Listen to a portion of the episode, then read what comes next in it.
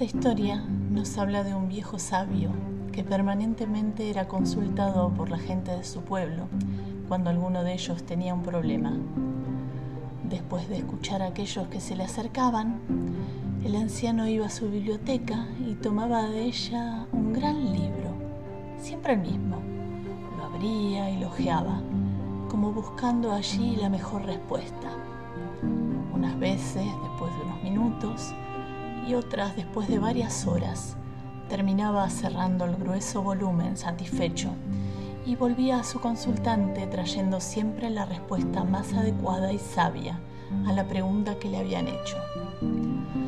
Los discípulos del viejo maestro pedían de vez en cuando que se les permitiera consultar también el libro, pero el maestro siempre se lo negaba, argumentando que no estaban preparados para ello. Una noche, mientras el maestro dormía, los alumnos se colaron a escondidas en la biblioteca, robaron el libro y se lo llevaron a casa de uno de ellos para leerlo. Una vez reunidos todos, a la luz del candil, abrieron el libro y descubrieron con sorpresa que las páginas del libro robado estaban todas en blanco. Estaba claro que el maestro se les había anticipado y para darles una lección había reemplazado el libro por este otro.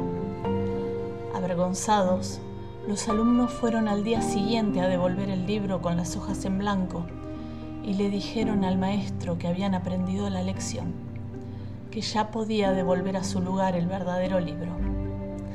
El maestro sonrió y dijo, este es el verdadero libro.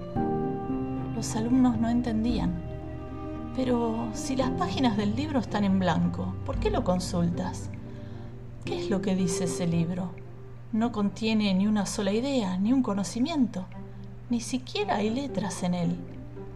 El maestro los miró y les dijo, la verdad y la sabiduría de ese libro no están en lo que dice, sino en lo que insinúa. Y agregó yo, como en todos los libros tomado del libro Cuentos clásicos para conocerte mejor de Jorge Bucay.